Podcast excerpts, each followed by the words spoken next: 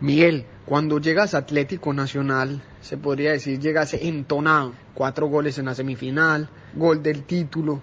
¿Te imaginabas esa llegada al conjunto verdolaga en esa magnitud? Bueno, la verdad que no. Tenía fe de que me, todo iba a salir bien. Sí, tenía mucha fe y creía en el talento que Dios me ha dado pero de entrada hacer esa historia creo que ahí es donde uno se da cuenta que la gracia de Dios estuvo ahí sobre mí. ¿Qué significó, qué significa para ti haber marcado el gol del título, más con la fiesta que tenía armada la hinchada verde en el Atanasio Girardot? Bueno, yo soñaba con marcar en la final y más en Medellín, pero no, no me imaginé que iba a ser el del título.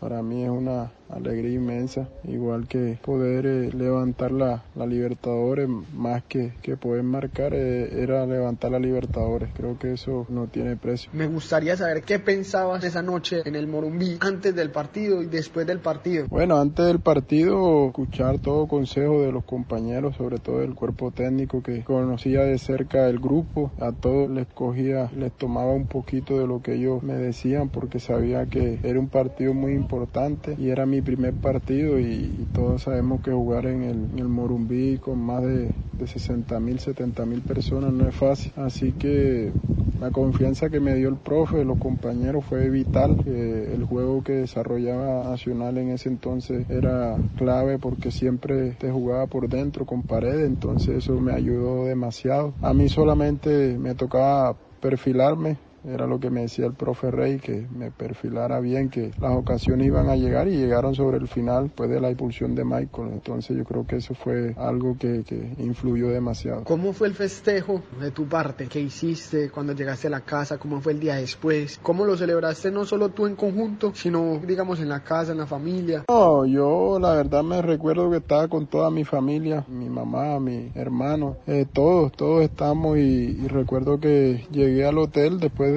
la caravana que nos traía en eh, el, bus, ese río de gente que iba detrás y, bueno, llegué al hotel, cogí el carro y me fui para, para mi casa. Recuerdo que teníamos mucha, mucha hambre y paramos cerca, en mitad de camino eh, a comer y la gente se quedaba viendo y se hacían la pregunta que si era yo, así que eso fue algo también que fue muy bonito, muy especial porque creo que, que uno en ese momento no alcanza a dimensionar eh, lo que fue el título. Así que fue algo muy bonito. La última preguntita, el profesor Reinaldo Rueda, o sea, sabemos que es excelente entrenador, gran persona, pero por ahí, ¿qué dirías tú que lo tuviste en el día a día? Cosas que mismo el hincha no percibe. Bueno, el profe Rey desde el primer día que llegué a, Medellín, a Río Negro, me, acogió muy bien, me dio unas palabras clave que fueron eh, quédate en Río Negro para que de esa forma puedas triunfar. Sabemos que el ambiente de Medellín es un poco pesado y el transporte es casi media hora para subir a Guarne, entonces me decía que si me quedaba en Río Negro iba a estar a cinco minutos del entreno, iba, iba a pensar solamente en eso, así que tomé eso que me dijo el profe y creo que eso fue clave para, para yo poder aportarle lo mejor a,